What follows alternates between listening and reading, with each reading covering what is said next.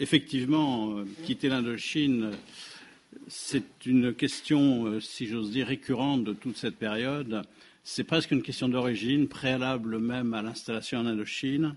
C'est une, il y a des occasions refusées, il y a des perspectives refoulées, et puis finalement une contrainte parce que ça s'impose dans des termes qui n'étaient pas forcément prévus. Je commence par une petite citation, je vous donnerai l'auteur et la date ensuite. Il ne faut pas outrepasser sa force, surtout là où l'on est très faible. Nous le sommes en Indochine. À quoi bon se bercer d'une fausse espérance, heurter de front l'impossible, se casser la tête contre la muraille? Pourquoi tant d'efforts? Là justement où l'avenir, sinon le présent, nous menace de tant de désastres. Le ciel de l'Extrême-Orient n'est pas un ciel serein. Ce n'est pas en 1954 que cette phrase a été écrite, mais en 1904.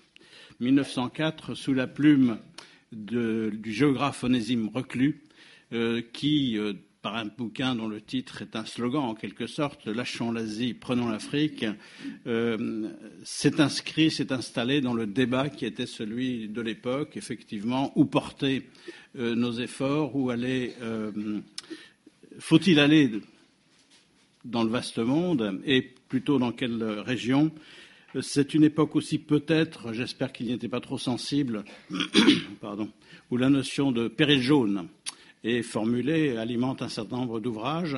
Donc ce Lâchons l'Asie peut-être est peut-être une référence à, cette situation. Donc euh, il y a un grand débat effectivement euh, depuis quelques dizaines d'années, quand on est en 1904. Beaucoup de, gens considèrent, je, remonte avant 1945 pour euh, planter en quelque sorte le décor, euh, beaucoup de gens considéraient qu'un des, moyens, vous le savez sans doute, de prendre une revanche sur l'Allemagne après 1870 était de justement de s'inscrire dans une course aux colonies, de s'inscrire dans, de s'imposer, de s'installer dans, le monde, de contourner l'Allemagne en quelque sorte et d'y retrouver une puissance.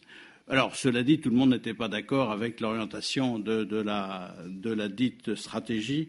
Et là, Élisée Reclus, euh, non, Élisée, c'est le frère, excusez-moi. Onésime le Reclus, euh, il prend sa part. Euh, pour le reste, je dirais qu'on est assez agressif vis-à-vis -vis de l'Asie. Et Reclus ne, comment dirais-je, ne, résume pas l'opinion dominante que nous pourrions trouver ici.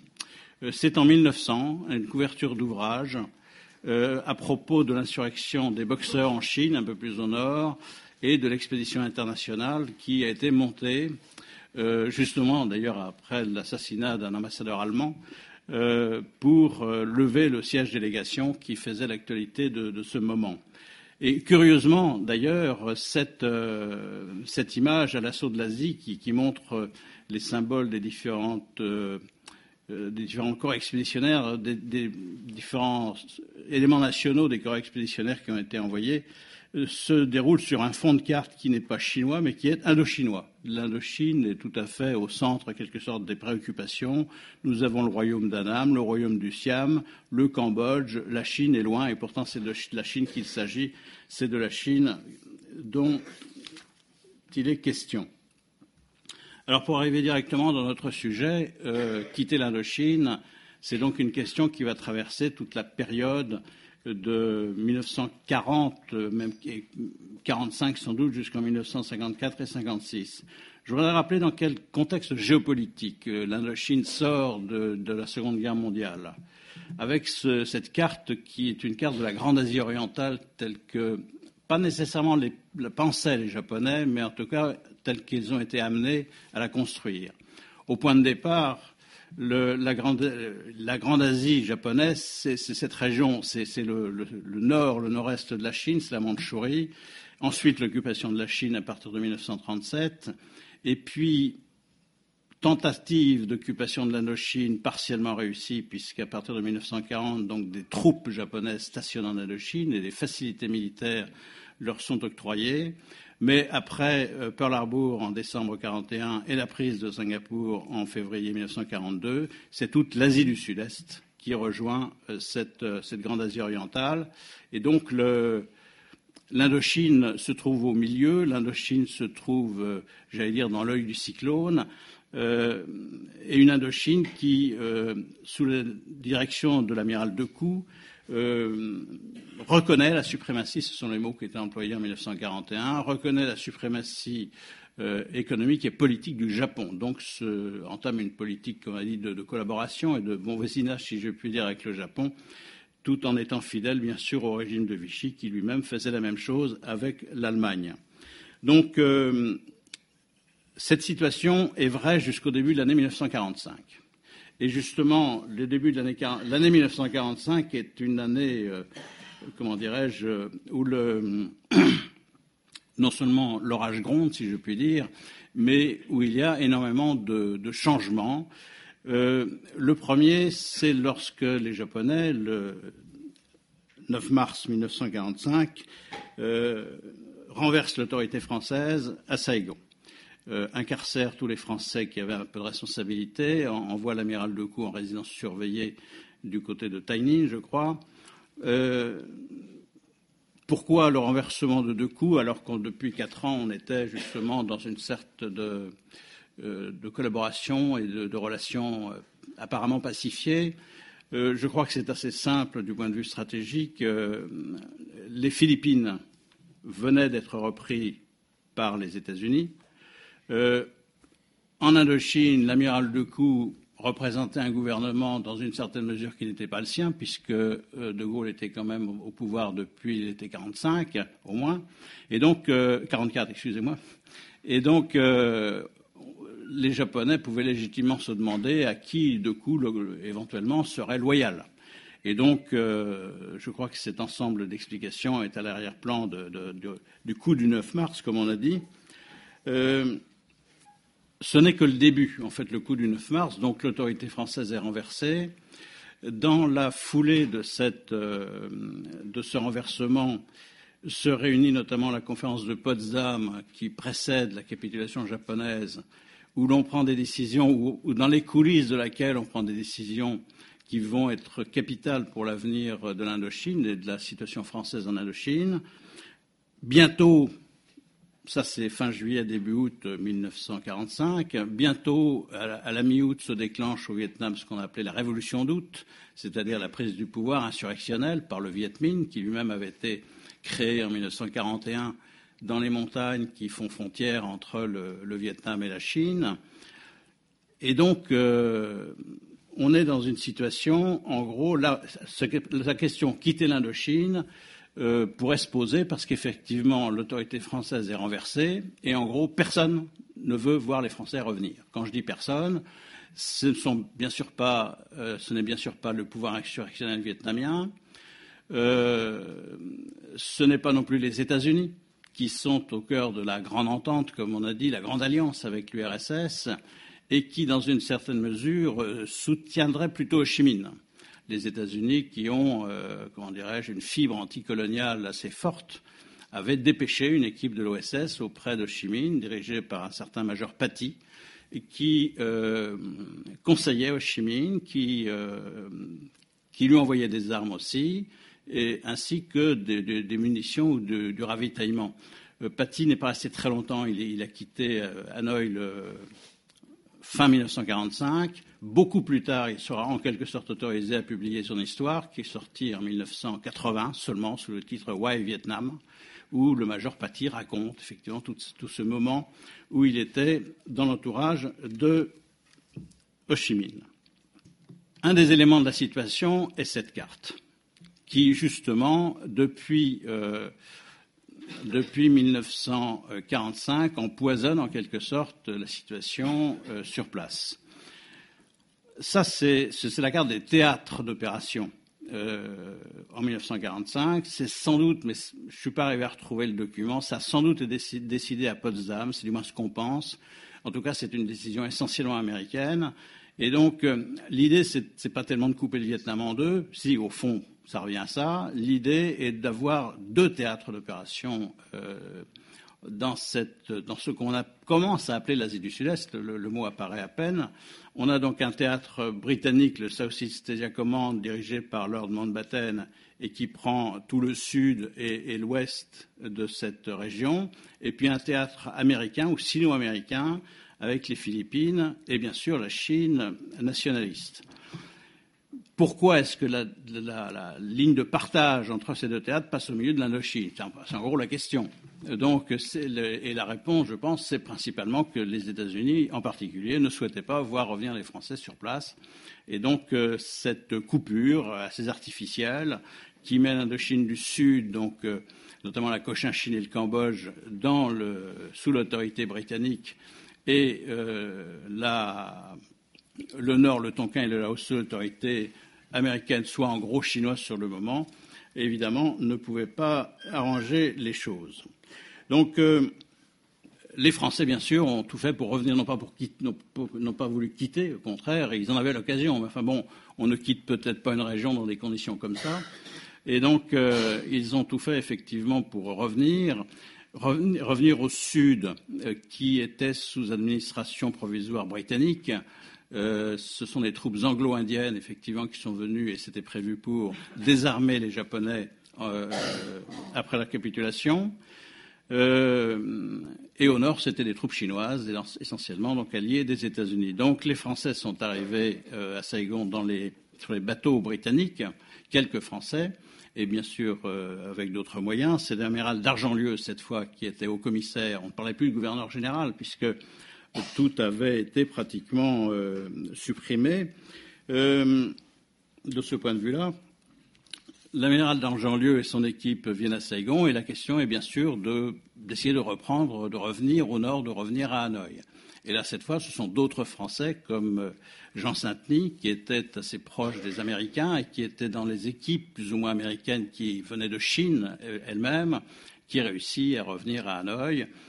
Et donc, vous comprenez bien, ça fait une situation quand même extrêmement compliquée entre le, renversement de l'autorité française, euh, le renversement ou le déchirement de tous les traités qui unissaient la, France aux, États de cette région, euh, la déclaration d'indépendance euh, que Baodaï lui-même prononce en mars 1945. Il y a eu deux déclarations d'indépendance en 1945 au Vietnam, celle de Baodaï en mars et celle de Chi en septembre. Ça fait quand même beaucoup pour un seul pays. Et donc, ce, cette configuration du théâtre compliquait évidemment considérablement la question. Alors, des négociations ont lieu, et vous le savez, notamment entre euh, Saint-Denis, représentant la, France au nord, un représentant qui, euh, euh, qui s'est imposé en quelque sorte, et sa présence n'était liée à aucun accord, à aucun traité, et qui négocie avec Ho Chi Minh le retour de troupes françaises au nord, ce qui va se faire donc en 1946. Le, le, la, L'accord Ho Chi Minh-Saint-Denis est du 6 mars et juste après, les troupes de Leclerc débarquent à Haiphong et prennent la route de, Hanoï. Ce qu'on sait, c'est que même s'il n'y avait pas eu d'accord, Leclerc serait venu quand même. Euh, il était de toute façon prêt à partir. C'était un problème de marée, je crois seulement, euh, le timing, comme on dit maintenant, de cette opération. Et donc, euh, donc accord il y a eu, un accord qui, justement, là, c'était éventuellement une occasion de partir, de quitter, mais encore une fois, on ne quitte pas dans des conditions pareilles. L'accord Ho Chi Minh-Saint-Denis prévoyait euh, un Vietnam libre, c'était l'expression utilisée, dans l'Union française. Vietnam libre dans l'Union française. Alors, le problème se posait quand même de la Cochinchine, tout à fait au sud, qui était donc terre de souveraineté, puisque c'était une colonie, euh, directement administrée par l'autorité française. Et donc, euh, du point de vue. Euh, du point de vue français, il n'était pas question de laisser, de, quitter la colonie. Du côté français, enfin, du côté de ceux qui étaient au sud, principalement, on se retrouvait en quelque sorte dans la situation des années 1870, et entre le moment où la Cochinchine avait été conquise et le moment où le protectorat euh, s'est installé sur la, la Nam et le Tonkin. Il s'est passé une vingtaine d'années entre les deux, et c'est justement pendant cette, euh, comment dirais-je, dans cette situation que certains Français considéraient qu'ils se retrouvaient. Donc on, on, abandonnait le protectorat, mais on gardait la Cochinchine. Ce n'était pas évidemment du tout l'avis de Chimine et des siens, et en fait, la, principale porte, la principale pomme de discorde, pardonnez-moi, n'était pas tellement idéologique que territoriale. Je crois que c'était beaucoup la Cochinchine qui faisait problème et qui empêchait euh, de trouver un accord. Il y a eu des négociations en 1946. Entre-temps, Ho Chi Minh s'est adressé par exemple à Truman, le président américain, pour lui demander précisément de l'aider dans cette question cochin-chinoise, qui était pour lui une, une, sorte de sécession française du Sud. Évidemment, Truman ne faisait pas grand-chose et Truman, en effet, Ho Chi Minh savait que Truman était plutôt du côté de, plutôt du côté, non pas d'une indépendance, mais n'était pas franchement du côté euh, français. Et donc, euh, ça n'a pas abouti. Et toute la suite de l'année 1946, c'est-à-dire la conférence de Dalad d'abord, qui s'est réunie en mai-juin 1946 pour essayer de trouver les éléments d'un règlement où euh, la conférence de Fontainebleau, qui s'est réunie dans l'été 1946, mais qui ne pouvait déboucher sur rien du tout, songeons, euh, que le mal était fait pratiquement quand Chimine est parti pour ce voyage où on le voit ici à Paris. Nous sommes euh, en juillet, début juillet 1946. donc c'est un chef d'État en quelque sorte, où il est reçu comme tel, même si ça ne plaît pas à tout le monde. Il est à côté de Bidault, ce qui ne plaît pas beaucoup à Bidault, mais enfin bon, il, est tout de même là. Euh, Saint-Denis est juste derrière. Et donc, euh, il a assisté d'ailleurs à qualité euh, au défilé du 14 juillet, un des premiers défilés du 14 juillet, bien sûr, de, ce moment. Bidault l'avait mis un petit peu en retrait quand même derrière lui, mais enfin, il était quand même là. Pour comprendre à quel point la, question était devenue ardue, et là, Ho Chi Minh, avec son air sérieux, doit faire ça en tête, c'est que quand il a quitté le Vietnam, il est parti très précisément le 31 mai 1946 pour rejoindre la région parisienne, même si ce n'était pas lui qui était prévu comme chef de délégation euh, à Fontainebleau. C'était Pham Van Dong. Il est parti donc, il s'est envolé le 31 mai 1946, en l'occurrence avec Salan, le général Salan, le mandarin, comme on disait à l'époque, qui connaissait si bien toute l'Indochine et qui l'a accompagné dans ce voyage. Le lendemain même de ce départ, en Cochinchine et proclamer une république de Cochinchine. Donc, il n'y avait plus de négociations. Il n'y avait plus de négociations, le mal était fait, si je puis dire, et euh, la conférence de Fontainebleau ne pouvait déboucher absolument sur rien. La situation s'est progressivement euh, aggravée sur place. Donc la, conférence de Fontainebleau, effectivement, à l'été, n'a débouché sur rien du tout. Chimine est rentré tranquillement en bateau. Il était plus pressé. Euh, de toute façon, il devait savoir que on allait vers la guerre. Euh, les deux côtés se sont radicalisés, euh, du côté vietnamien certainement, du côté français sans doute aussi. les patrouilles mixtes qui avaient été montées, en particulier au Vietnam, pour faire face à, la situation euh, continuaient, mais, on sentait bien que le, ton n'était plus là. Il y a eu l'incident extrêmement tragique de Daifong fin novembre, et puis nous le savons, le, clash, je l'appelle comme ça, du 19 décembre à Hanoï, coup de force, euh, coup d'État, coup, comme euh, clash. Je crois que ça simplifie, ça résume le mieux. L'autorité euh, française est renversée à nouveau. C'est la centrale électrique qui a commencé par exploser, donc il n'y a plus de lumière. Saint-Denis, qui était sur place, évidemment, a eu beaucoup de difficultés. Il était blessé, il, est sorti de là dans un blindé.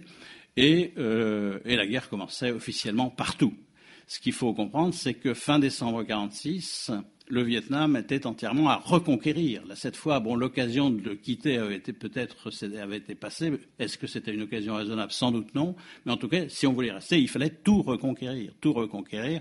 Et c'est le général Valui, je crois, qui, en substance, disait qu'on se retrouvait en gros dans, euh, dans la même situation qu'au début de la conquête coloniale, sauf avec une différence, c'est qu'on avait en face de nous un État constitué, une armée, et que c'était évidemment autre chose que la situation des années 1870 et 1880.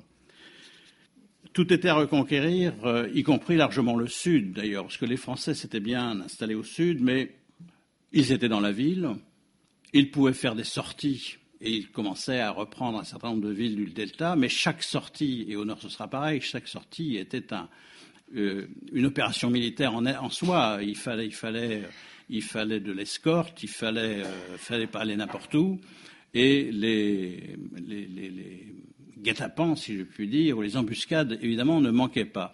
La situation sera la même au, nord euh, après décembre 1946, sauf que la carte est toute rouge. Il n'y a plus un, espace géré par les Français.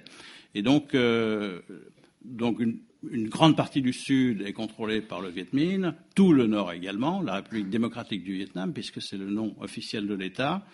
Et euh, en effet, on est dans une situation de guerre et de guerre de reconquête, euh, absolument. Pour illustrer euh, le fait qu'on soit face à un État, c'est en 1946 que le Viet Minh, que la RDV a commencé d'émettre sa propre monnaie, qu'on a surnommée la pièce Ho Chi. Et il faut dire que sur tous les billets, quelle que soit leur valeur, euh, la figure de Ho Chi Minh euh, apparaissait. Alors, on peut dater d'ailleurs les billets en voyant un petit peu vieillir la, silhouette de Ho Chi Minh. Mais là, c'est le début quoiqu'il est un petit peu plus émacié que dans sa visite à Paris, mais ce n'est pas longtemps après. Euh, dans tout le Vietnam que, que, la RDV considère comme libre, les autres, la région saïgonaise par exemple, étant, selon la formule de l'époque, des régions provisoirement contrôlées par l'ennemi. C'était l'expression. Donc, sauf dans les régions provisoirement contrôlées par l'ennemi, euh, c'est-à-dire par la France, euh, la monnaie française, la, piastre de la Banque de l'Indochine, évidemment, avait cours, mais dans tout le Vietnam que la RDV appelait libre, il n'avait pas cours. C'était interdit de circuler et de faire circuler de la piastre indochinoise, qui était utilisée largement comme devise d'ailleurs par le, par le Viet Minh et qui lui permettait évidemment différents achats.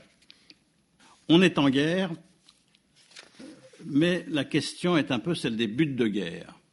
Là, on ne fait pas la guerre pour quitter l'Indochine, pour reprendre le, titre de cette séance, mais éventuellement pour s'y réinstaller. Mais en même temps, tout ça n'est pas très formulé. Et les officiers qui, ont fait cette première partie de, conflit, jusqu'en 1950 en particulier, se, plaignent souvent, on voit ça dans, les archives, justement de, ne pas avoir d'instructions claires, outre le fait qu'il faut reprendre le terrain. Bon, d'accord, mais pour faire quoi? Parce que on sort d'un protectorat qui n'a pas été euh, reformulé dans ces termes-là. Euh, quels sont les buts de guerre? On ne sait pas très bien. Comment dirais-je? On va le savoir avec la guerre froide, bien sûr. C'est la guerre froide, si j'ose dire, qui va euh, à la fois prolonger le conflit et euh, lui donner euh, un certain nombre de, raisons de, de, fonctionner. La guerre froide existe depuis, bien sûr, 1947 au moins en Europe on peut dire 1949-1950 euh, en Asie. 1949, le 1er octobre, c'est donc la proclamation de la République populaire de Chine. En juin 1950, ce sont les débuts de la guerre de Corée. Et à cette occasion, euh, Truman, euh, comment dirais-je, fait un discours euh, important où il euh, annonce l'extension de la protection américaine, de l'aide américaine, sur tout le littoral euh, du, tout le littoral euh, pacifique de l'Asie, ce qui fait quand même une dimension considérable, apportant son aide à la Corée du Sud, apportant son aide à Taïwan, apportant son aide aux Philippines, apportant son aide aux Français en Indochine. La France, effectivement, était demandeur d'une aide américaine dès 1949. Euh, la guerre coûtait très cher, la France était en période de reconstruction, donc elle n'avait pas des moyens considérables, évidemment. Je dirais que dans un premier temps, 46, 47, 48, ça, ne coûte pas trop cher au standard de l'époque, si j'ose dire. On est autour de 100 milliards de francs tout de même par an, un petit peu plus. Euh, mais comme ça dure, et on ne pensait pas que ça durerait, c'était la grande particularité de ce conflit, comme ça dure, bon, dès 49, les États-Unis les Français s'adressent aux Américains pour demander une aide qui va être mise en place en 1950, justement dans le contexte de la guerre de Corée une aide militaire, une aide en armement, mais tout, des munitions au porte-avions, euh, avec les avions qui vont dessus. C'est-à-dire que la, les États-Unis refont un outil militaire, redonnent un outil militaire à la France. Pour eux, c'était un petit peu du matériel déclassé, si je puis dire. C'était donc l'ancien, l'ancien matériel qu'ils donnaient, mais c'est déjà beaucoup pour euh, l'usage que nous en avions. Donc, euh, le difficile coût de la guerre, insupportable, donc comme ça a été dit, effectivement, j'ai un peu travaillé sur la question, empêchait d'une part la, France de marquer des points décisifs dans ce conflit et nécessitait le recours euh, aux, arme, aux armements américains. Donc là, nous avons une carte qui euh, montre les zones, euh, une fois qu'une certaine reconquête a pu être faite, notamment dans le delta du fleuve Rouge ici, également dans, le nord-ouest euh, dans un premier temps, euh, mais aussi le sud qui est relativement récupéré, relativement rapidement récupéré par les Français. Donc toute la zone effectivement qui reste sous contrôle de la RDV et qui ne fait que s'étendre euh, jusqu'en 1954. Euh, il faut savoir que dans cette région, par exemple, du, euh, la région du Nguyen, euh, je m'en suis rendu compte une fois en la traversant, il y a des gens qui n'ont pas vu le, moindre képi français ou calot français pendant entre 1945 et 1975. C'est-à-dire que ce sont des régions qui sont restées sous autorité vietnamienne pendant toute cette durée de temps. On ne passait plus par la route du nord au sud, fallait contourner, fallait prendre les airs, mais une bonne partie du centre-Vietnam est restée complètement sous autorité vietnamienne pendant l'ensemble de la durée de la guerre. Là, on avait quitté l'Indochine, enfin, on avait quitté cette, par la force des choses euh, cet espace-là. L'aide américaine était d'autant plus importante, d'autant plus précieuse que non seulement euh, l'armée française était démunie de, beaucoup de choses, mais qu'en même temps, cette guerre s'inscrivait vraiment dans la guerre froide. Derrière Ho Chi que voici avec sa petite machine à écrire et dont il était très fier, et dans le maquis cette fois, et non plus sur le perron de, de l'Élysée ou de Matignon, je ne sais pas où on était, euh, Ho Chi Minh, chef de maquis, Ho Chi Minh dont le gouvernement s'est replié dans ce qu'on a appelé le réduit tonkinois, et que l'armée française n'a jamais pu réduire, justement. Quand elle, est, arrivée à y aller, euh, les, dirigeants vietnamiens avaient déjà euh, pris la poudre d'escampette, et donc impossible de, mettre les choses dessus. Le même Salan qui euh, avait accompagné Ho Chi Minh à, Paris menait lui-même les offensives euh, contre ce réduit, euh, utilisant même un avion comme quartier général, tournant autour du réduit pour bien guider les troupes, etc. Impossible à avoir. Mais derrière, euh, ce qu'il faut évidemment avoir en tête, c'est que derrière, là c'est un timbre que j'ai un tout petit peu agrandi, derrière, euh, derrière Ho Chi Minh, il y, avait, cette situation symbolique, c'est-à-dire qu'il y avait euh, Mao, bien sûr, et la Chine, vous voyez euh, sur ce timbre, donc très agrandi naturellement, euh, l'ex-cité interdite, et puis de l'autre côté, euh, Staline avec euh, bien sûr le Kremlin.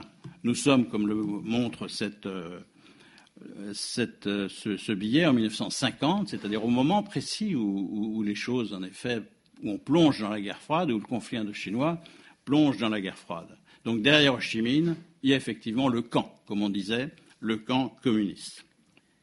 Comment faire? Comment faire euh, pour faire face? Alors d'abord, on a envoyé un chef militaire prestigieux, Delattre. Delattre, euh, dont l'année, si je puis dire, euh, est 1951. Et il est, arrivé euh, au début de, Enfin, je n'ai plus la, la, la, date exacte de son arrivée, mais il a couvert l'année 51. Il a dû être rapatrié à la fin et il est décédé d'un cancer assez rapidement l'année suivante. Delattre, Delattre a beaucoup impressionné sur place, euh, et pas seulement les Français. Je pense que les Vietnamiens aussi ont, comment dirais-je, ont eu euh, peut-être quelques sueurs froides. En tout cas, je ne sais pas si euh, s'il aurait pu gagner s'il était resté. La situation était quand même très compliquée. Delattre euh, s'est chargé en, même temps de, de, commencer à gérer cette nouvelle situation qui était faite de quelques comment dirais-je, de quelques fils conducteurs pour sortir de ce bourbier hein, de Chinois euh, qui s'adossait complètement au camp communiste. On a trouvé deux solutions. On a imaginé deux solutions. L'armée, la, guerre, je le disais, était extrêmement coûteuse. Donc, première solution, demander et obtenir l'aide américaine. Donc, en 1950, on obtient une aide en matériel, on obtient aussi une aide euh, économique à ce qu'on va appeler les États associés, j'en parle dans un instant.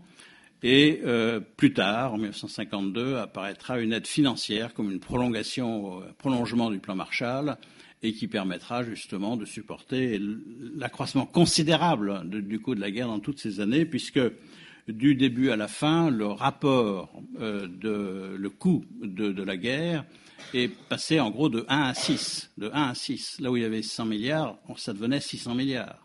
Ce qui coûtait cher, c'était les hommes. à l'époque, on n'est pas du tout dans les guerres dites chirurgicales d'aujourd'hui, avec du matériel aérien en particulier extrêmement perfectionné. Même la bombe au laser ne sera inventée, si je puis dire, qu'au moment de la Seconde Guerre du Vietnam, au début des années 70. Là, ce sont les hommes qui comptent, et les hommes coûtent cher. D'où effectivement ce jaunissement dont il était question tout à l'heure, d'où le recours à des armées dites nationales, c'est-à-dire indochinoises. Alors justement, l'autre grande idée, l'autre idée stratégique euh, pour ne, ne, pas quitter, mais rester en Indochine et éventuellement la quitter sur la pointe des pieds, on verra par la suite, ce sont les États associés. Je crois qu'on ne parle pas suffisamment des États associés, qui sont une construction politique euh, intéressante et qui euh, avaient pour fonction, effectivement, pour finalité, de transmettre euh, le pouvoir aux, aux, Vietnamiens au Vietnam, aux Cambodgiens au Cambodge, aux, aux Laotiens au Laos.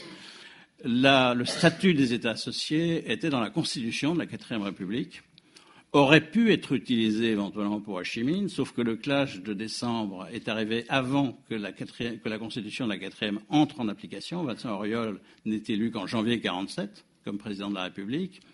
Et donc, du coup, cette, euh, cette situation, cette perspective d'État associé a été utilisée pour la fameuse solution Baodai, pour remettre en selle ce pouvoir traditionnel euh, qui, euh, dans un premier temps d'ailleurs en 1945, avait euh, abdiqué, s'était mis au service de Chimine, puis était parti à l'étranger. Et donc les Français vont remettre un peu Baudaï sur scène avec le, le, statut des États associés. États associés pour lesquels on réunit une conférence très longue en 1950, tout le second semestre 1950, à Pau. Je dirais pourquoi Pau dans un instant. Et dans cette conférence de Pau, on imagine tout, on, prépare un certain nombre de transferts, euh, de transferts de pouvoir, de transferts de souveraineté sur des choses qui ne sont pas nécessairement les plus importantes. Sur la monnaie, qu'est-ce qu'on fait? On crée un institut d'émission des États associés, un institut quadripartite dont, dont, la France, les trois autres étant les trois pays indochinois, dont la fonction était de, retirer effectivement l'émission de la monnaie, ce qui était déjà fait à la Banque de l'Indochine, mais de la confier à cet institut d'émission euh, euh, fédéral, en quelque sorte, dans, lequel la France se trouvait. Et donc la France gardait le contrôle de l'institut d'émission, donc de la monnaie, mais tout de même il y avait un, pas relativement important vers une certaine, euh, autonomie de la région. Voici Baodaï ici qui euh, visite ses troupes, troupes. Parce qu'effectivement, le, but de l'opération, et de l'âtre euh, l'a dit très clairement quand il est arrivé l'année suivante, quand il a gouverné, si je puis dire, l'année suivante, parce qu'il était à la fois gouverneur, euh, haut commissaire et commandant en chef, ce qui était toutes les casquettes sur le même homme. Euh, il s'agissait en gros pour euh, épauler l'effort français, comme on disait, de faire entrer le Vietnam dans la guerre. Faire entrer les Vietnamiens dans la guerre, c'est-à-dire c'était une des raisons pour lesquelles on leur transférait des pouvoirs. Parmi ces pouvoirs, il y avait celui de, faire une armée, une armée dite nationale, et donc d'avoir un outil militaire qui, combattrait aux, côtés des Français. Effectivement, cet outil militaire, assez rapidement, a été deux fois plus nombreux que le corps expéditionnaire français lui-même. Si bien qu'en 53-54, on est environ à, à 400-450 000 hommes, dont plus de la moitié sont vietnamiens, accessoirement cambodgiens et laotiens. Dis accessoirement, non pas que je, comment dirais-je, je ne verrais pas leur, leur, qualité éventuelle, mais en tout cas, numériquement, ils étaient plus accessoires que l'armée vietnamienne. Donc il s'agissait de la marteler, de faire entrer le Vietnam dans la guerre, ce qui, au passage d'ailleurs, euh, pouvait être discutable dans la mesure où euh, on, installait une sorte de situation de guerre civile, puisqu'on faisait se battre des Vietnamiens contre d'autres Vietnamiens. Donc ça avait des aspects multiples. Et le chef de cet État associé du Vietnam, c'est donc euh, Baodai, à qui euh, un échange de lettres avec euh, Vincent Auriol transfère le, pouvoir, ou plutôt lui confie ce pouvoir d'État sous tutelle française euh, au Vietnam. Sous tutelle française, c'est-à-dire que l'État était associé à l'Union française. C'était ça la formule. Un gouvernement précis, un ministère précis leur a été dédié. Le gouvernement, le ministère d'État des États associés, et on précisait du Cambodge, du Laos et du Vietnam. Ce n'était pas le ministère des colonies, qui était désormais le ministère de l'Union française. Ce n'était pas non plus le ministère des Affaires étrangères, c'était entre les deux. C'était entre les deux, et en fait, c'était un petit peu ça le problème, c'est que d'abord la négociation avait été très longue avec les États associés, et entre les États associés, ils ne se laissaient pas faire, ils ne se laissaient pas spécialement manipuler ni par les Français ni entre eux. Et l'idée, c'était que c'était qu'il devenait, l'idée ou l'ennui, c'est qu'il devenait un enjeu entre les États-Unis et la France. Pour résumer pour parler clair, euh, de l'aide était demandée aux États-Unis, qui en fournissaient. Les États associés étaient fondés, étaient poussés à s'organiser, mais les États-Unis voulaient prendre en charge directement l'aide aux États associés, alors que cette aide passait systématiquement par la France. Et comment dirais-je, les Français, évidemment, étaient très, très sourcilleux de cette question, euh, si bien que hum, les États-Unis, gardant leur fibre anticoloniale, la reportaient en quelque sorte en pleine guerre froide, de Chimine, qu'ils avaient oublié, sauf comme adversaire, à Baodaï et aux autres dirigeants de la péninsule. Dans ce contexte, une, deuxième occasion, si je puis dire, non pas de partir, de quitter, mais d'être battu, c'est la première grande défaite euh, militaire française en Indochine, 1950, Kaobang. Octobre, euh, septembre-octobre 1950, Kaobang, à la frontière euh, du nord du Vietnam. De l'autre côté de la frontière, c'est la Chine communiste. Nous savons maintenant qu'il y avait, euh, bon, les Vietnamiens sont capables de faire la guerre tout seuls, mais ils avaient aussi des conseillers chinois avec eux à Kaobang.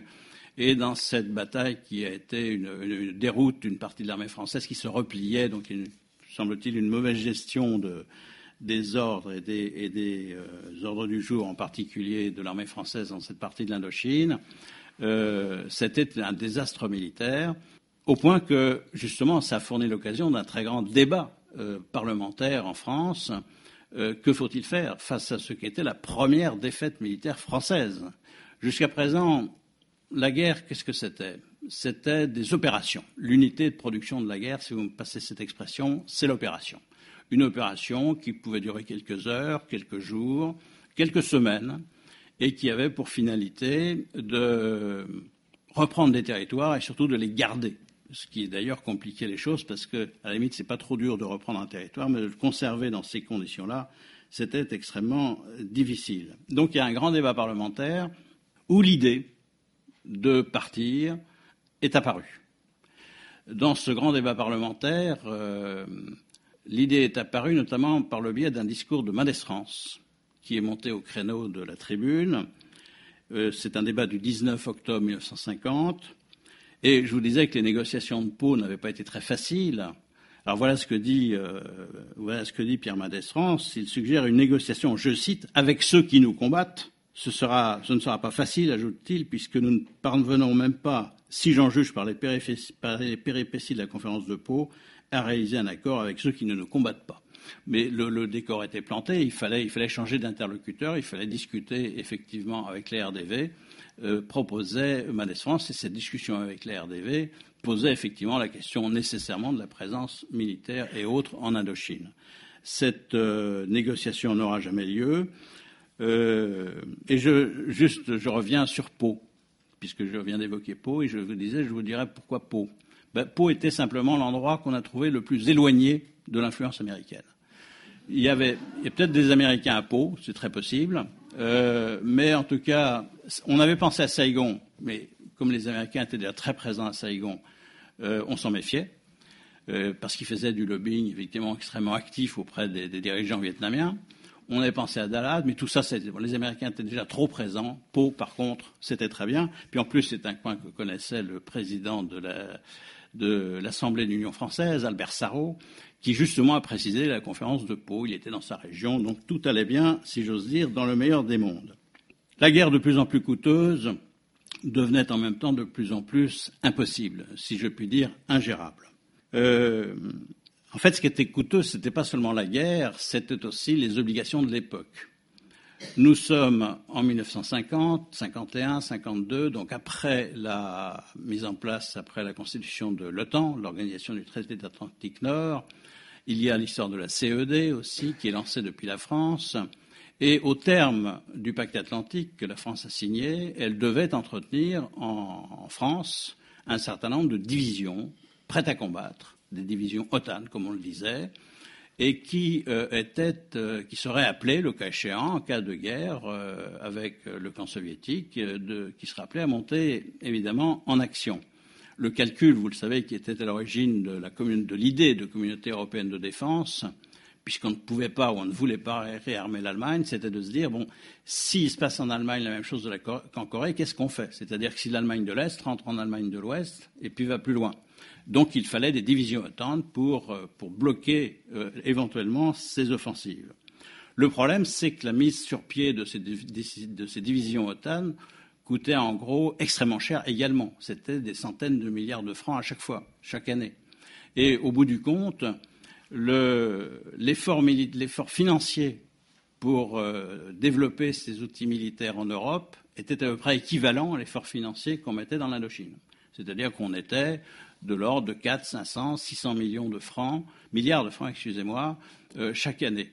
Donc tout ça, évidemment, était assez coûteux. Et de l'âtre s'en plaignait, d'ailleurs, euh, parce qu'on lui refusait souvent des renforts. Et il s'est exprimé, par exemple, au Conseil de défense nationale, qui était la structure décisionnelle euh, pour la guerre d'Indochine comme pour sur le, reste. Il dit bon, c'est pas compliqué. On, a deux fronts. On a un front européen, on a un front asiatique. On a un front froid, c'est le front européen. On a un front chaud sur lequel on se bat, c'est le front asiatique. Donc, on ne peut pas dépouiller le front chaud pour, pour euh, renforcer le front froid. Donc, euh, la France s'était convaincue qu'elle se battait sur deux fronts, qu'elle se battait à deux niveaux, et que donc il fallait euh, gérer l'ensemble en même temps, ce qui pratiquement n'était pas possible. Financièrement, et c'est justement ce que, un peu ce que j'avais étudié, financièrement, donc il y a un moment où ce n'était plus tenable. Alors, on a obtenu de l'aide américaine, financière cette fois, je le disais tout à l'heure, à partir de 52, qui était une sorte de rallonge au plan Marshall, et avec des inventions tout à fait, intéressantes, tout à fait stupéfiantes pour, pour avoir de l'argent américain et des devises. C'était le grand problème de la quatrième République, c'était d'avoir des devises. Euh, on a inventé comme ça, c'était dans le cabinet d'Edgar Faure, sinon Edgar Faure lui-même, qui a inventé ce qu'on appelait les commandes offshore. On va dire qu'est-ce que c'est que les commandes offshore? Ben, C'est pas compliqué, euh, mais il fallait le trouver quand même. Ce sont les Américains qui commandent des armements, des armes, des fabrications d'armes aux Français, et qu'une fois que ces armes sont fabriquées, elles leur donnent commande offshore. Voilà. Très commode, euh, très rentable. Et, donc, ça faisait partie de l'arsenal des aides que les États-Unis consentaient euh, à l'égard du Vietnam, à l'égard de la France au Vietnam, pardon. Les États associés restaient toujours un enjeu, quelle que soit la, montée en puissance de l'aide américaine. Et il n'est pas, comment dirais-je, très sorcier de penser que les États-Unis étaient d'autant plus généreux qu'on lâchait un peu la bride aux États associés. Plus on leur donnait des petites parts d'indépendance, plus l'aide américaine augmentait. Il y avait vraiment un effet euh, d'équivalence entre les deux. Mais tout de même, c'était trop cher. Et ce dont on se rend compte en regardant notamment les archives du ministère des Finances, et notamment de la direction du Trésor et du budget, il n'y a pas beaucoup d'archives de la direction du budget. Je ne sais pas où ils les ont mises, mais on ne les trouve pas. Par contre, la direction du Trésor, oui. Et euh, j'ai eu entre les mains le, document du directeur du budget de l'époque, qui s'appelait Roger Goetz, qui était un grand directeur du budget, euh, préparatoire du budget de 1952, et il analyse la situation avec une froideur telle que la Rivoli de l'époque pouvait le faire. Il dit bon, ben, c'est pas compliqué, on ne, pourra pas, ce, budget ne pourra pas fonctionner. Donc, des décisions de sévérité, c'est l'expression utilisée, des décisions de sévérité vont s'imposer. Et en fait, le seul chapitre sur lequel elle pouvait s'imposer, c'était l'Indochine. On n'allait pas dégarnir les divisions OTAN. Euh, L'Indochine, pourquoi pas? Surtout qu'il y avait une relève possible. Là, on pouvait éventuellement quitter l'Indochine.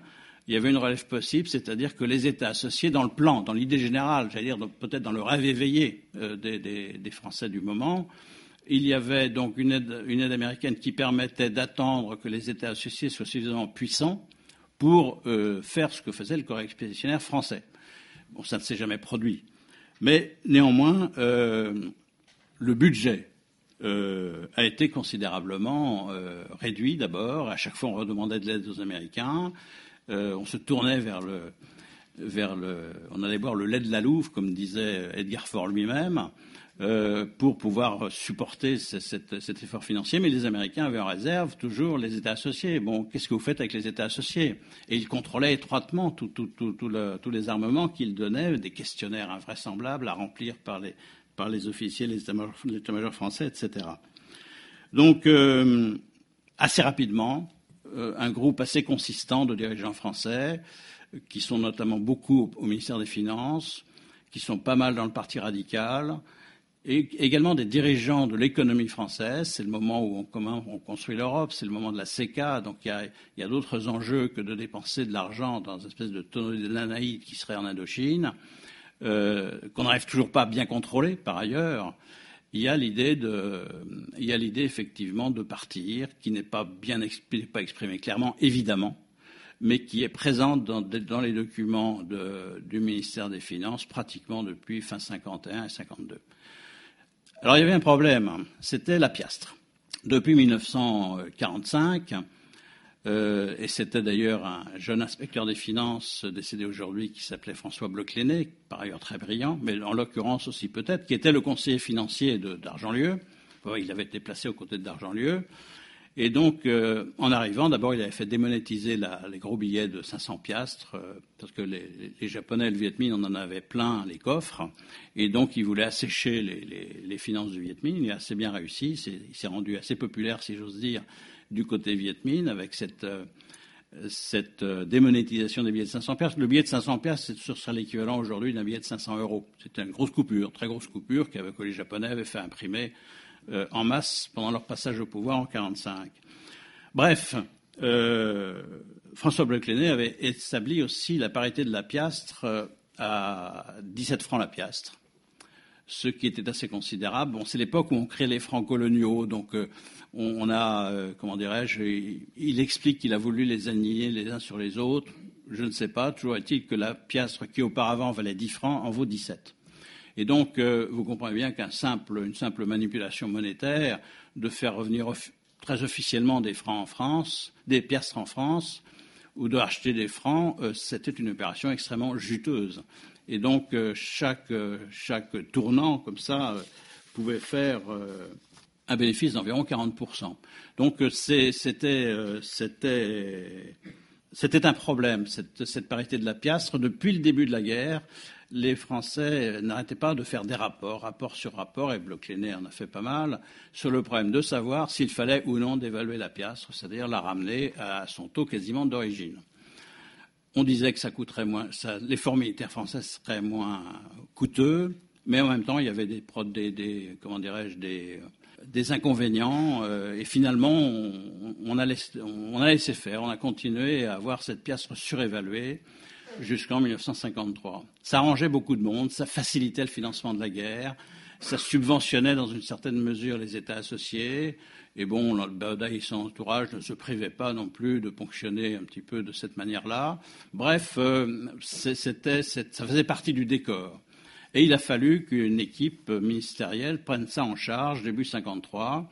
Et justement, ça faisait partie aussi j'allais dire, de la boîte à outils qui consistait à transférer la, chose à, aux, la chose, c'est-à-dire la guerre aux États-Unis. Il faut, dire qu'en 1952-53, la guerre est à vendre dans une certaine mesure. il y a un repreneur, ce sont les États-Unis, mais pas à n'importe quelle condition. Donc c'est le gouvernement Maillère, en janvier-mai euh, 1953, qui va s'attaquer à la question, mais de manière même euh, furtive, de manière extrêmement, euh, quasiment clandestine à l'égard des responsables français de l'Indochine. Le, personnage en, le personnage en charge, si je puis dire, de l'Indochine, c'était Jean Le Tourneau, démocrate euh, MRP, j'allais dire démocrate chrétien, c'est pareil.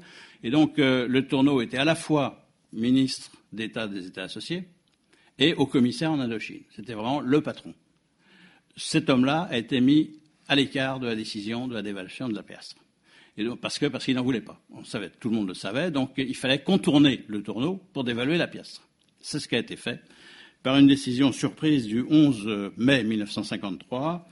Euh, le tourneau a pris euh, la dévaluation de la pièce. Si c'est pas en avion, c'est en atterrissant à Vientiane parce qu'il repartait. Il était à Paris pourtant au moment où la décision a été prise, parce que vous voyez l'ambiance. Il a pris sur place en rentrant en Indochine. Et c'est là qu'on a vu effectivement les, les, forces en présence, en quelque sorte, ceux qui voulaient rester en Indochine, quoi qu'il arrive, ceux qui étaient prêts éventuellement à faire quelque chose d'autre.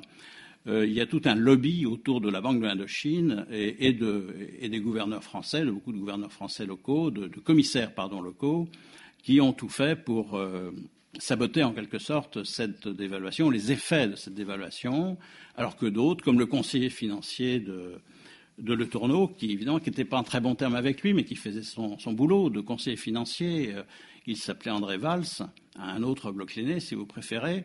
Euh, alors que ces gens-là faisaient tout pour justement rendre efficace cette, euh, cette dévaluation qui a été un demi-succès, vous le comprendrez. Donc, la dévaluation du 11 mai 1953, c'est le signe du départ, en fait. Le signe qu'on va quitter l'Indochine.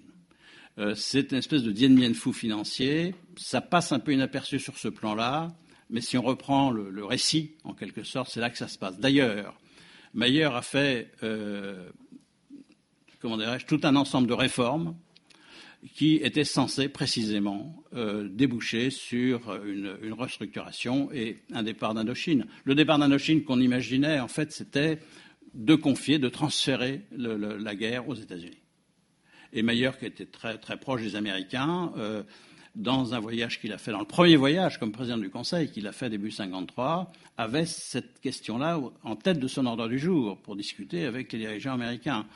Donc, euh, on allait vendre la guerre, on allait transférer la guerre aux, États-Unis, mais sans, évidemment, euh, en évitant tout, tout, accident, tout dérapage. Donc, ça supposait de demander plus d'argent aux États-Unis, ça supposait de donner plus d'indépendance aux États associés, ce qui va être fait dans le courant de l'année 53, puisque euh, c'est le 3 juillet 1953 que Bidault, le même que tout à l'heure, mais à ce moment-là il est, il est ministre des Affaires étrangères, euh, annonce que la France va parfaire, c'est l'expression, va parfaire l'indépendance des États associés ça ne trompe personne, en tout cas ça ne trompe pas les Américains, qui effectivement ouvrent un peu plus leur crédit. Et pour l'année 54, ce qui était programmé, mais l'année 54 sur le plan militaire ne s'est pas terminée, comme on sait, euh, du, moins pour la France. Euh, l'année pour 54, on prévoyait que les États-Unis entraient pour 78, disons 80% dans le financement de la guerre. C'était déjà l'actionnaire de référence c'était désormais le, pratiquement le, propriétaire, si j'ose dire, de la guerre. Et donc, euh, moyennant quoi euh, un plan euh, militaire a été mis sur pied par les Français, le plan Navarre. Navarre, dernier commandant en chef français en Indochine, choisi par Mayer, en partie d'ailleurs parce qu'il ne connaissait pas du tout l'Indochine. C'était un homme du renseignement qui, connaissait beaucoup mieux l'Europe centrale et l'Allemagne en particulier que, l'Indochine. Et il s'en est d'ailleurs plaint, et comme il raconte lui-même dans ses souvenirs, euh, quand il était convoqué par Meyer, euh, il a tout de suite compris que, euh, comment dirais-je, on, ne lui demanderait pas son avis. Donc il était nommé commandant-chef en Indochine. Il a été faire un premier tour pour se rendre compte de l'ampleur de la catastrophe, si j'ose dire. Il est revenu, on lui a demandé de faire un plan, il a fait un plan. Le plan avait pour fonction justement d'attirer les dollars, un petit peu ce qu'on a un petit peu reproché au plan, pas reproché, mais on a parfois parlé du plan monnaie, qui était d'une autre ampleur, bien sûr, euh, comme euh, outil, comme moyen pour capter euh, le plan Marshall, l'aide du plan Marshall. Bon, là, il y avait à une autre, en une autre dimension, un plan Navarre pour capter l'aide américaine pour finir la guerre. Le plan Navarre était un plan technique. il fallait modifier un petit peu l'ordre de, bataille. Il fallait créer des, unités, changer un petit peu l'organisation des unités. Et l'idée était que c'était un plan à deux ans. Euh, normalement, si euh, le plan Navarre avait été au bout de son terme, la guerre se serait terminée, estimait-on, en 1955. C'était ce qui était prévu. Euh, Dien Bien Phu n'était pas prévu, vous avez une conférence sur Dien Bien Phu, donc vous devez savoir tout ça, Dien Bien Phu n'était pas franchement prévu au programme et ne faisait pas partie, en tout cas, du plan Navarre. Donc, euh, alors, en attendant que ce relais fonctionne, et ce n'est pas indifférent dans l'affaire de Dien Bien Phu, Navarre était parti, comment dirais-je, avec des assurances financières minimum pour, pour monter ce qu'il voulait monter. Euh, ce qui s'est vite rendu compte, c'est qu'il était un petit peu lâché par le ministère des Finances assez vite, le temps que tout ça se mette en place. Et il reçoit en particulier, juste après, ou juste avant, mais il dit qu'il l'a eu après, l'opération Castor, qui, était destinée à coiffer en novembre, coiffer comme disait les parachutistes, coiffer la, plaine de Dien Bien Phu avant de pouvoir faire le camp retranché que vous savez. Il est informé, donc, d'après lui, après coup, qu'en gros, il n'a plus les moyens financiers de faire l'opération. Euh, avec cette, cette, phrase dans l'esprit, en substance, disant bon, ajustez vos objectifs aux moyens qui sont mis à votre disposition. Et donc, bon, à partir de là, euh, on connaît la suite, mais bon, ça ne veut pas dire que, les Français auraient pu gagner dans une autre circonstance, dans une autre situation. Toujours est-il que, je, je vais peut-être terminer euh, avant de conclure avec cette idée. Euh, en fait, les Français étaient partis dans deux directions différentes et je dirais c'était un petit peu trompé d'interlocuteur, ce que disait Madès France en 50. Car d'un côté, on s'est retrouvé dans cette cuvette de Dien Bien Phu assiégée et on connaît la suite. Mais d'un autre côté, on continuait à négocier avec l'État associé euh, de Bao Dai, l'État associé du Vietnam, pour lui transférer les pouvoirs. Et c'est, euh, je précise la date parce que je n'arrive pas à la retenir, je ne sais pas pourquoi, c'est le 4 juin 1954, donc Dien Bien Phu était fini, le 4 juin 1954, enfin c'était joué, que euh, le traité d'indépendance et d'association est signé avec l'État vietnamien associé, avec l'État de Hue Donc, comment dirais-je, on, avait faux sur toute la ligne. On avait faux sur toute la ligne. On, allait négocier, on négociait d'un côté avec le Viet Minh et on signait avec Bao C'est l'inverse qu'il aurait fallu faire dans la circonstance. Et donc, euh, c'est le 21 juin, vous le savez, que les accords de, Genève sont signés et cet, accord avec Bao est du 4. Donc, la, partition était réglée, on, faisait comme euh, convenu avec les États-Unis, on donnait l'indépendance à Baudai, euh, et les États-Unis pouvaient mettre désormais directement leur aide dans l'État associé directement et non pas par l'intermédiaire de la France. Mais bon, c'était trop tard, on s'était trompé d'adversaire, on s'était trompé de stratégie, et, euh, l'affaire était faite. Ben voilà la, carte que je cherchais tout à l'heure elle est là. C'est la carte de la guerre froide en Asie, avec cette ligne qui descend du nord euh, de la Corée en passant entre Taïwan et le continent, laissant les Philippines aux États-Unis, et puis c'est encore la situation de l'Indochine qui se pose à ce moment-là. À Genève, donc, nous retrouvons Van Van Dong euh, avec ses alliés soviétiques euh, et chinois, Chouenai à droite, Gromyko derrière lui, échec à l'Indochine, Échec à l'Union française, bientôt échec à l'Empire, puisque, comme on sait, euh, la, perte du Vietnam va entraîner en quelques mois le, début de la guerre en, Algérie. Euh, et on sait par les relations qu'avaient les Algériens avec les, Vietnamiens que ce n'était pas seulement une coïncidence de calendrier. Et donc, euh, comment dirais-je, c'était devenu quitter l'Indochine, pardonnez-moi ce, mauvais jeu de mots, mais c'était devenu qui tout double. Et effectivement, on avait, mené une opération qui a fait, qui a fait tout perdre. Euh, alors, retour à Reclus, lâchons l'Asie, prenons l'Afrique. C'était un petit peu l'idée qui revenait parce que on disait, bon, l'Indochine, c'est grave, c'est embêtant, bien sûr. Mais après tout, il nous reste l'Afrique. Il nous reste l'Afrique. Euh, je passe rapidement. J'avais prévu Madès France avec Fin donc toujours. Et puis la, la, carte finale, qui est une carte de l'exposition d'ailleurs, que je me suis permis de reprendre. Donc oui, l'Afrique. Lâchons l'Asie, prenons l'Afrique. Oui, parce qu'on n'imaginait pas qu'en fait, euh, c'était le début de la décolonisation. On allait perdre l'Indochine. Bon, l'Asie, c'était compliqué. Retour à reclus. Mais l'Afrique, bon, c'était, c'était, c'était, c'était chez nous, c'était dans l'axe, c'était pas très loin. Euh, c'était l'euro-méditerranée s'étendait sur l'Afrique. Et puis, on va le voir, pas, du tout. Alors, en attendant, au Vietnam, les accords de Genève commencent à être appliqués, du moins l'accord de cessez-le-feu, avec euh, une division, cette fois non pas au 16e, mais au 17e parallèle. C'est un retour au statu quo. Sauf qu'on a un peu bougé le parallèle. Ça fait l'objet de négociations féroces, mais bon, euh, on a fait bouger le parallèle. Et euh, tous les communistes du Sud ont été priés, ont été rembarqués vers le Nord.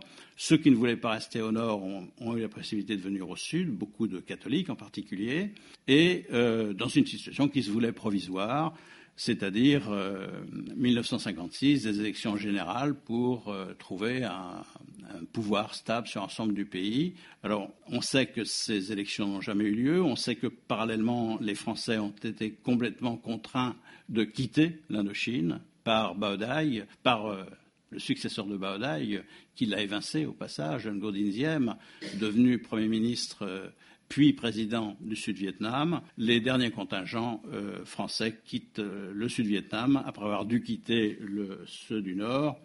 Voici l'arrivée des Bodoï sur le célèbre pont Doumer à Hanoï en octobre 1954. Donc tout ça a été tout à fait euh, comment dire, réglé, négocié. Il n'y a pas eu de fausse note de ce point de vue-là. Les Français sont restés à Haiphong jusqu'en 1955. Mais donc après avoir été contraints par traité de quitter le Vietnam Nord, les Français ont dû quitter aussi, contraints et forcés, le Vietnam Sud. Donc quitter la Chine. L'affaire a été faite en 1956, en effet. Juste un petit mot, une autre citation pour conclure qui, je trouve, ne manque pas de sel et qui remonte à 1975, c'est-à-dire euh, le moment où les Américains perdent à leur tour au Vietnam. Alors moi, j'étais pas à Dien Bien Phu, j'étais un peu jeune. Par contre, j'étais en 75 à Saigon. Et donc, euh, je me souviens très bien de l'ambiance de ces derniers jours d'avril 1975, quand tout le monde cherchait à partir, quand les hélicoptères américains, le 29 avril, sont venus comme comme une nuée euh, pour récupérer des, gens sur, dans la ville, notamment les leurs, alors que l'aéroport avait été bombardé, ne pouvait plus servir à rien. Le 28 au soir, euh, l'ambassadeur français, Jean-Marie Mérillon, euh, reçoit à dîner l'ambassadeur Graham Martin, américain. Martin allait partir le lendemain. Les deux ambassades étaient continues. Il y a une petite porte qui permet de passer de l'une à l'autre. Et donc Martin, d'après le télégramme diplomatique envoyé le soir même par Mérillon, déclare en particulier ce qui, pardonnez-moi l'expression, ne manque pas de saveur, c'est vous, seul ou presque, qui êtes en piste maintenant. La France est l'unique pays qui puisse peut-être exister ici. Vous avez un grand rôle à reprendre. Attendez la fin. Il faudra seulement une patience et un doigté infini, car ces gens sont au monde ce que je connais de plus difficile. Je vous remercie.